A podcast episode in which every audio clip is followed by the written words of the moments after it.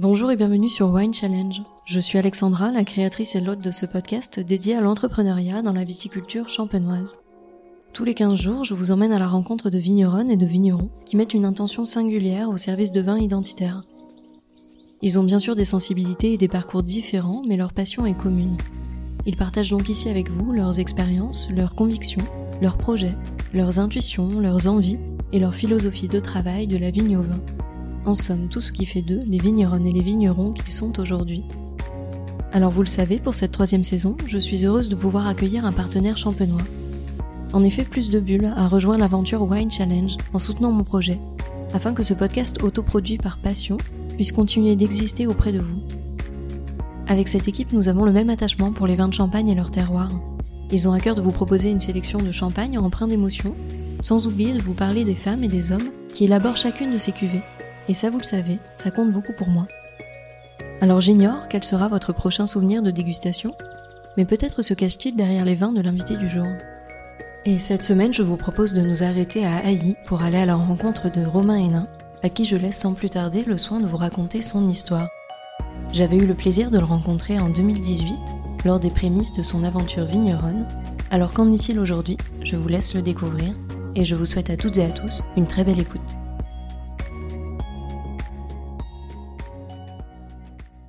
Bonjour Romain. Bonjour Alexandra.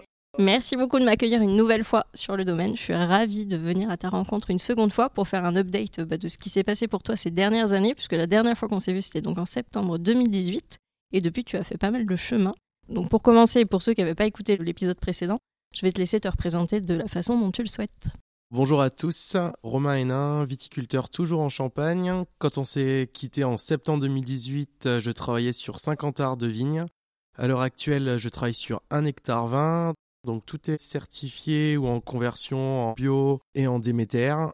Euh, on s'était vu en septembre, j'avais une semaine de vendange dans les fûts. Là, du coup, à l'heure actuelle, les 2018 maintenant sont vendus. C'est parti de zéro, donc euh, quel a été pour toi le plus gros challenge? Le plus gros challenge pour moi, c'est un très bon problème, c'est de ne pas avoir assez de vin. C'est-à-dire de refuser, de faire des déçus. C'est un très bon problème, mais c'est très frustrant également. Niveau vendange, 18, on va tous se le remémorer. Trop facile. On a tous bien réussi notre saison. Et tu avais pour projet de faire déjà deux cuvées pour démarrer. Est-ce que tu as réussi à faire ces deux cuvées-là? Est-ce que tu en as fait plus? J'ai fait ma première cuvée, du coup, le gamin du terroir, qui est pour moi mon assemblage de l'année. Donc malheureusement et heureusement, en 2018, il n'y avait qu'un seul cépage de chardonnay, qu'une seule parcelle. en 2019, vous allez découvrir au mois d'octobre l'année prochaine un assemblage de trois parcelles, deux de meunier, un de chardonnay. Je me garde toujours euh, un tonneau qui me représente le plus précisément l'année et mon terroir, que je laisse dormir plus longtemps en barrique, c'est-à-dire euh, lui refaire faire un deuxième tour. Et ensuite, élevage sur liège, et ça sera donc millésimé sur une seule cuvée qui portera pas le nom gamin du terroir, mais qui portera le nom du parcellaire. Ça, c'est un peu une exclue. Et ça sera sur le marché, je pense, on va dire dans 5, 8, 10 ans, on verra bien l'avenir. Tu as fait aussi un coteau? Quelle a été la philosophie pour toi sur cette euh, cuvée-là? Alors le coteau, une grande histoire d'amour. Ma cuvée s'appelle MPQR pour macération, Pinot, Cuevry, Rouge. C'était un rouge en 2018 euh, à boire entre amis. Non pas un bon glouglou, que avec deux ans d'élevage derrière, en bouteille, ça s'est révélé euh, finalement être un vin. Vinifié du coup de la manière la plus euh, naturelle, sans aucun intrant. Et ouais, j'ai recommencé du coup en 19, en changeant un petit peu la recette, pour toujours se laisser une envie d'innover, d'expérimenter en Champagne, pour moi, notre cahier des charges qui est non pas trop strict, mais qui peut nous freiner à certains endroits et moments.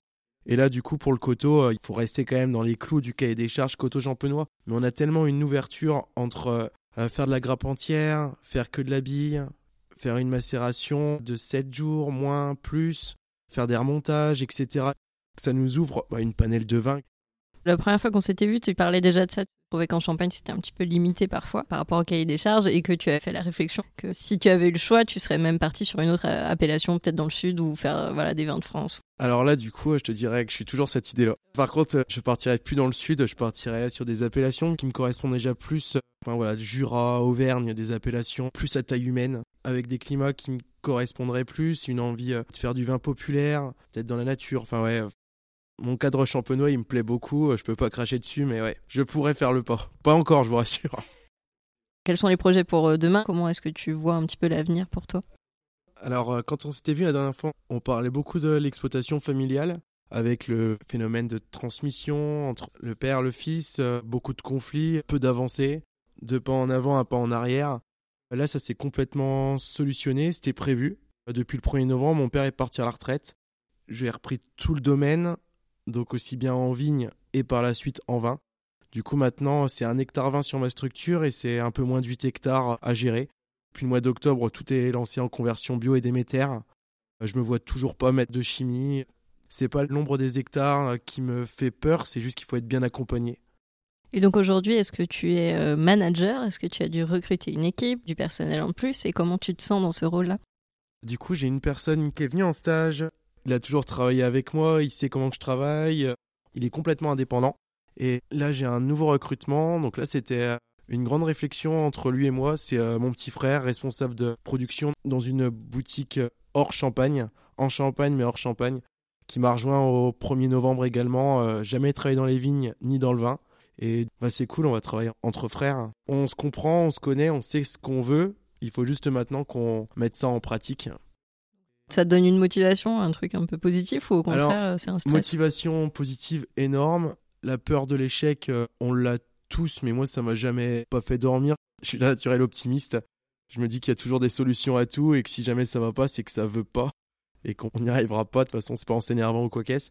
La seule pression, c'est euh, la pression familiale. Je le vois très bien. Ton père travaillait sur tant de surface, il arrivait à faire ça. Je serais très heureux d'avoir mes deux hectares, deux hectares et demi, avoir mon jardin, faire mes 10, 20 000 bouteilles. Là, la pression que j'ai, c'est comment arriver à reproduire mon schéma sur euh, presque trois fois plus de surface, avec trois fois plus de personnel. Et le problème pour moi, c'est le personnel. En trouver et qu'on arrive à garder cette régularité surtout de A à Z. Mais ça va le faire, je te dis, je suis très bien accompagné. Mais j'imagine très bien une période comme 2021 où moi, par contre, tu vois, je peux répondre. Là, ma copine, elle m'a jamais vu de l'été. Il y a personne qui m'a vu. Et je me dis, je sais pas, toi, si je pourrais arriver à emmener mes collaborateurs sur euh, des années aussi compliquées. On verra bien. Je le souhaite qu'on y arrive. Et comment tu l'as vécu justement cette euh, saison 2021, toi? Un gros challenge, parce que je sortais de 2016, euh, ma première année en bio. Bah, je m'étais complètement loupé entre la pratique et théorie. Il y avait un énorme gap, j'étais pas équipé en matériel. Par contre, j'ai vu directement toutes mes limites. Et en fait, on a pris 2021 où là, j'ai beau rabâcher en me posant et en regardant tout ce qu'on a loupé. Et je me dis, mince, je ne vois pas sur certains secteurs ce qu'on a loupé. De remettre 100 grammes, de remettre 200 grammes de cuivre par-ci par-là, ça va parler à ceux qui sont dans le métier. Mais franchement, mais en faisant ça, je ne vois pas si on aurait sauvé quelque chose sur des secteurs Vallée de la Marne. Enfin, pour moi, cette année, il y avait vraiment trois régions, trois météos, des régions comme la Vallée de la Marne, notamment sur Marie-le-Port-Cerceuil, où avec toute la volonté du monde et tout, t'allais à la catastrophe t'étais perdant. Des secteurs comme AI, t'avais pas de joker. C'est-à-dire que si t'avais un joker, tu pouvais pas le cramer. Quoi. Si tu loupais, tu loupais, tu prenais tout. Moi, par contre, j'ai tout réussi sur AI. Par contre, on apprend. Et là, je me dis, jamais autant travaillé pour aussi peu ramasser. Ça va être compliqué. Là, dans les tonneaux, il y a à peu près l'équivalent de ouais, 3005, 4000 bouteilles. L'année dernière, on était sur la même surface. Euh, j'étais plus sur 8000, 8005, 9000. Bon, bah, c'est tout. Ça fait partie du jeu ce qui m'a mis dedans, entre guillemets, bon, bah, c'est m'a le port Cerceuil. Bon, bah là, j'étais à 2000 kg hectares sur les meuniers. Bon, bah c'est tout. Et après, sur AI, j'ai sauvé toute ma récolte. AI, euh, des beaux rendements, tout ça trop bien. Sauf que pour moi, les maturités n'étaient pas là. Du coup, j'ai voulu attendre, attendre. On a vendangé du 23 au 2 octobre pour avoir des maturités qui me paraissaient normales. Et en fait, les maturités n'étaient toujours pas là. Et à l'époque, tu parlais de pas mal de partages avec d'autres vignerons. Tu disais que chaque mois ou presque, tu allais euh, faire des rencontres vigneronnes un peu partout. Euh, justement, dans des saisons un peu compliquées comme ça, est-ce que tu as eu des personnes qui t'ont particulièrement aidé, épaulé, d'autres vignerons de la région qui t'ont conseillé euh, sur certains points? Cette année, ouais, c'était assez marrant. On avait tous les réseaux de copains. J'avais plusieurs groupes sur Messenger avec que des copains. Donc, du coup, qu'on a la même logique et vision. On suit le même raisonnement sur différents secteurs, on s'écrivait, et, enfin, tout le monde était en train de traiter en même temps, machin. C'était juste, on va dire, plus pour se soutenir. Enfin, moi, j'ai mon raisonnement, tout ça. Je me disais maintenant qu'on est au 15e, 16e, 17e traitement, on n'est plus à ça près. On sort et on continue, on essaie de sauver peut-être ce qui reste à sauver, notamment le 14 juillet. C'était incroyable. Mais du coup, je faisais partie de ceux qui sont sortis et peut-être qu'on a entraîné des autres à, à, y aller ou pas. Après, chacun est libre et indépendant, mais je me disais, bah on n'est plus à un traitement prêt, quoi. Maintenant, faut y aller, on est bientôt à la fin. Bah, malheureusement, je pense qu'on n'y tend plus à avoir des années aussi bien complètement binaires comme cette année où c'est que de la pluie et des années comme 19 et 20 où il y a que du soleil. Enfin voilà, j'attends avec impatience des années euh, dites normales, j'espère cette année. Mais bon, malheureusement, on voit bien à l'heure actuelle les météos qui ne ressemblent pas à ce que nos parents ou grands-parents ont connu. Et concernant le vignoble, est-ce que tu as des projets pour l'avenir autres que du coup bio biodi qui seraient complémentaires à ça?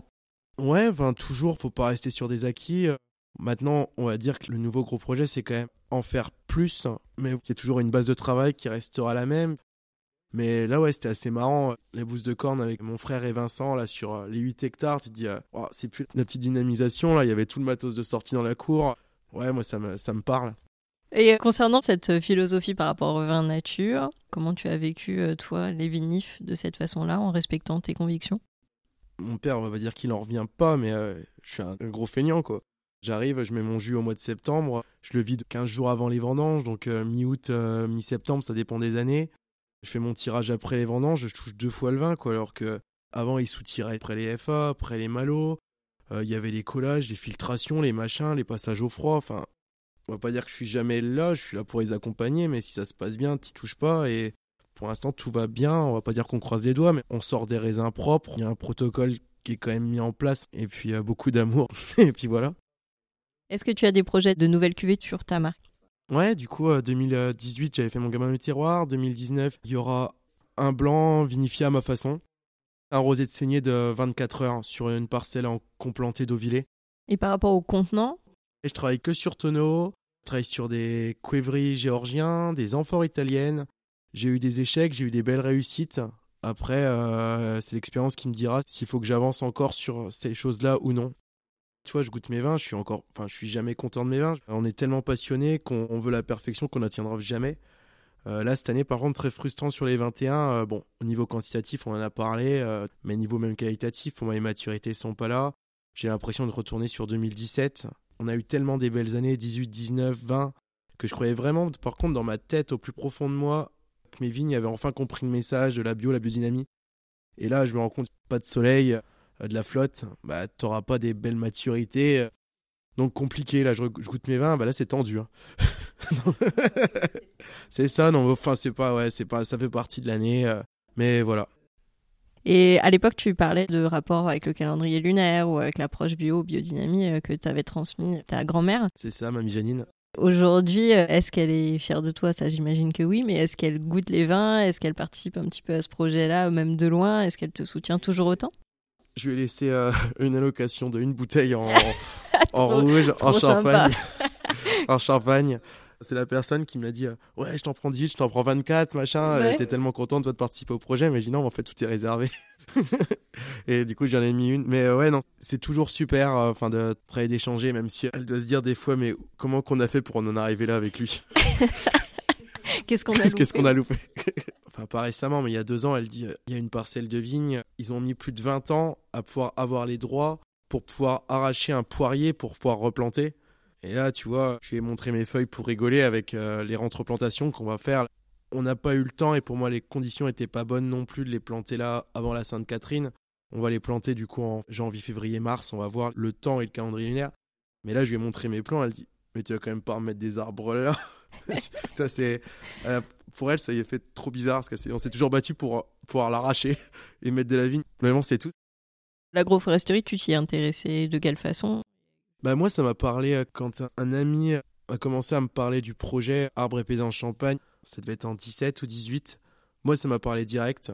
Je regarde mon vignoble champenois, euh, t'as des vignes et tu montes jusqu'à la forêt, t'as les arbres au bout. Et entre les deux, à moins que t'aies un talus qu'ils n'ont pas réussi à planter, ou un cours d'eau où il y a quelques arbres qui se battent, enfin qui se battent à quelques kilomètres d'écart, il y a rien. Et je me suis dit, ça me parle. Et puis ensuite de ça, tu as la Géorgie qui est toujours pour moi le, berceau de la vigne et du vin. La vigne pousse dans les arbres. Enfin, moi, ça me parle. Les arbres, ça me parle. Là, ils sont encore tout petits. Hein. Ils ont été plantés en 18. Bon, petit à petit, dès que je récupère une vigne, la première étape avec la conversion, c'est de replanter les arbres. Là, à l'heure actuelle, sur mon hectare 20, j'ai 138 euh, arbres. On va faire le projet par contre l'année prochaine, en toute sincérité, sur 2 hectares. Sur les 8, on va faire 2 hectares. On va se mettre, non pas les moyens, mais on va faire petit à petit. Par contre, si je vois que les 2 hectares, c'est gérable et géré, on fera beaucoup plus, mais on va quand même y aller euh, piano, piano. Tu parlais de la Géorgie. Quels ont été tes derniers voyages qui t'ont vraiment marqué et voilà, qui t'ont apporté aussi une, vision complémentaire à ce que tu faisais ici? Ouais, le dernier voyage qui m'a beaucoup parlé, c'est la Grèce. Je suis retourné à, Thessaloniki là pour retrouver mon ami Jason Ligas. Bien sûr, il y a encore ceux qui veulent produire pour produire avec des vins grecs vendus aux locaux à rien, qui sont pas bons, mais il y a aussi ceux qu'on trouve sur les marchés à l'heure actuelle, marché français, chez nos bons cavistes, qui sont très bien valorisés. Et là, tu dis, enfin ouais, c'est moi ça me parle. Il y a des, des vraies personnes qui réfléchissent, qui vont au, plus proche de leur terroir, qui connaissent leur terroir, qui font des vins vivants, qui trichent pas et, et ça goûte. Et quelles ont été tes dernières euh, découvertes de vin? Ah, bah, j'ai eu la chance d'avoir participé au salon Brut à Mulhouse, un salon uniquement vin nature, une soixantaine d'exposants, et là, par contre, c'était euh, vraiment trop bien en tant qu'exposant et consommateur. Les 60 vignerons qui étaient autour de moi, c'est la première fois que je me retrouvais dans un monde où j'étais à côté de vignerons, où tu n'as pas besoin de te justifier ni envie de te vendre aux consommateurs. J'avais l'impression qu'on était clonés, c'est-à-dire qu'on était tous sur la même longueur d'onde au niveau vin et vigne. C'était pour moi, ça vibrait en moi. Je discutais avec mon voisin, l'autre devant, derrière on avait tous la même volonté de faire du vin nature, mais d'une nature propre, sans intrants, et c'était trop bien. J'ai encore plus compris ce que je veux faire. Et quelle est la dernière bouteille de vin nature, que ce soit en Champagne ou ailleurs, que tu aies dégusté La dernière bouteille nat qu'on a bu, c'était avec mon frère, et c'était à Costadilla, des effervescents italiens. Très bon. Et quels sont pour toi les vignerons en Champagne, enfin tes références à toi sur les vins nature? On a quand même euh, des personnes qui ont déjà bien débroussaillé le, chemin sur la Champagne et qui ont mis un nom en Champagne. Moi, je le vois très bien quand je vais dans toutes les autres régions. Tu leur, tu dis je viens de Champagne, ah ok j'ai goûté. C'est des vins à émotion pour eux, c'est Domaine Célos. Voilà, c'est fou. Tu vas dans n'importe quelle région de France ou quoi, tu, tu viens Champagne, on te sort Célos. Euh, bah, et Sorbet, Bertrand, il a fait un pareil, ils ont fait un super boulot là. Ils sont tous les établissements à l'heure actuelle où on me demande pour travailler, ils sont déjà là. Et donc c'est rassurant et c'est trop bien. Après, bon, bah, la personne qui m'a beaucoup aidé, euh, c'est euh, Sébastien Mouzon, qui m'a vraiment fait la partie, on va dire, pratique, rassurée et rassurante du bio en Champagne. Prouver que ça marche et me montrer aussi que ça marche chez moi. Une très bonne personne. Puis ensuite, bah, les amis vignerons avec lesquels j'aime passer du temps et boire leur vin. Il y a, je cite juste les prénoms, après c'est à vous de trouver la, la relation. Il y a Flavien, Antoine, Thibaut, Paul, Aurélien, et j'espère pas en avoir oublié, désolé à toi. Et pour finir, comme tu sais, j'ai toujours l'habitude de conclure les entretiens en laissant le mot de la fin à mes invités. Quel est le mot qui euh, reflète le plus ton état d'esprit du moment? Euh, Vin vivant. Merci beaucoup Romain, j'étais ravie de venir te voir une seconde fois. Ça me fait super plaisir pour toi de voir l'évolution que tu as et euh, je te souhaite vraiment tout plein de bonnes choses pour la suite. Merci de ta confiance et à dans 3-4 ans. Ça marche, allez à bientôt. Merci à toutes et à tous d'avoir écouté cet épisode. J'espère vraiment qu'il vous a plu et qu'il vous a donné envie d'en savoir plus sur l'invité du jour. Vous pouvez retrouver dès maintenant toutes les informations et les références de cet épisode sur le site wine-challenge.com, mais également sur le compte Instagram du podcast at winechallengepodcast.